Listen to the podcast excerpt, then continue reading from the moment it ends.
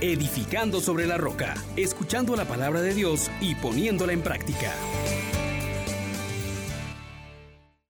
Paz y alegría en Jesús y María. Bienvenidos mis hermanos. Cristo ha resucitado, verdaderamente ha resucitado. Aleluya, aleluya. Seguimos en esta octava de Pascua invitando a que usted también se comprometa con la resurrección. Cristo ya lo hizo todo por ti. Nos toca a nosotros también decidir obedecerle a Él antes que al mundo. Soy su hermano Juan Elías. Invitemos al Espíritu Santo para que nos acompañe en esta reflexión. Oh gran poder de Dios, enciéndenos en tu fuego el amor. Oh Espíritu que vienes de lo alto, llénanos de Dios. Oh Espíritu, óleo santo, úngenos en el amor. Seguimos meditando, hermanos, hermanas, en este capítulo 4 del libro de los Hechos de los Apóstoles, ahora en el versículos 13 hasta el 21. En aquellos días, los jefes del pueblo, los ancianos y los escribas, viendo la seguridad de Pedro y Juan, y notando que eran hombres sin letras ni instrucción, se sorprendieron y descubrieron que habían sido compañeros de Jesús. Pero viendo junto a ellos al hombre que habían curado, no encontraban respuesta. Les mandaron salir fuera del Sanedrín y se pusieron a deliberar. ¿Qué vamos a hacer con esa gente? Es evidente que han hecho un milagro. Lo sabe todo Jerusalén y no podemos negarlo. Pero para evitar que se siga divulgando, les prohibiremos que vuelvan a mencionar a nadie ese nombre. Los llamaron y les prohibieron en absoluto predicar y enseñar en nombre de Jesús Pedro y Juan replicaron, ¿puede aprobar Dios que les obedezcamos a ustedes en vez de a Él? Júzguenlo ustedes. Nosotros no podemos menos de contar lo que hemos visto y oído. Repitiendo la prohibición, los soltaron. No encontraron la manera de castigarlos porque el pueblo entero daba gloria a Dios por lo sucedido. Palabra de Dios. Te alabamos, Señor. Hermanos, hermanas, definitivamente que la respuesta de Pedro y Juan es una respuesta llena del Espíritu Santo, es una respuesta de fe y es lo que hoy quisiéramos compartir contigo.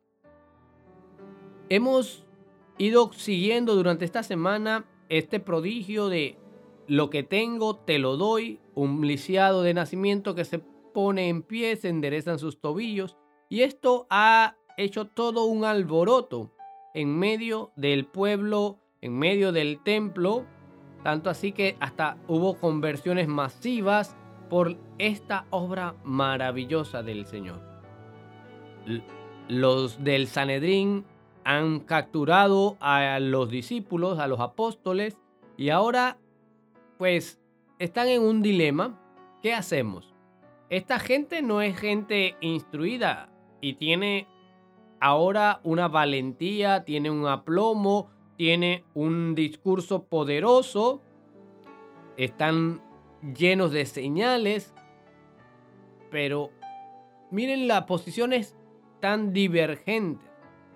En vez de tomar la actitud de aquellos que al mirar el obrar de Dios se han convertido, estos se han endurecido en su corazón. Y así nos puede pasar también a nosotros. Ante el obrar de Dios tengo dos actitudes. O doblegarme y glorificar a Dios, o ensoberbecerme y afianzarme en el rechazo de Dios. Incluso hasta querer callarlo. Y muchas veces en la vida de cada uno hemos llegado a ese punto de querer callar las obras de Dios. Queremos mantener un estatus quo, un estatus donde yo soy el que tiene el control, yo soy el que decido lo que Dios puede o no puede hacer. Y esto es un gran acto de soberbia. Dios se está manifestando a nuestro alrededor y decidimos sencillamente callarlo. O por el contrario, como Juan y Pedro nos responden, ¿Les vamos a obedecer a ustedes antes que a Dios? Te hago la pregunta, ¿a quién estás obedeciendo? ¿A quién comunicas. Porque todo lo que hacemos comunica. ¿A quién estamos comunicando? Y la otra pregunta, ¿cómo lo estamos comunicando? Estoy creyendo con la firmeza de aquellos que se han encontrado con el Cristo vivo? ¿O es que Jesús tendrá que venir a echarnos en cara la incredulidad, la dureza del corazón? Porque no hemos creído a los que le han dado testimonio de Él.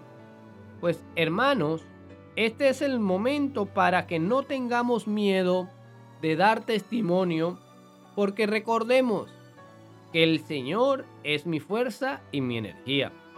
Él es mi salvación.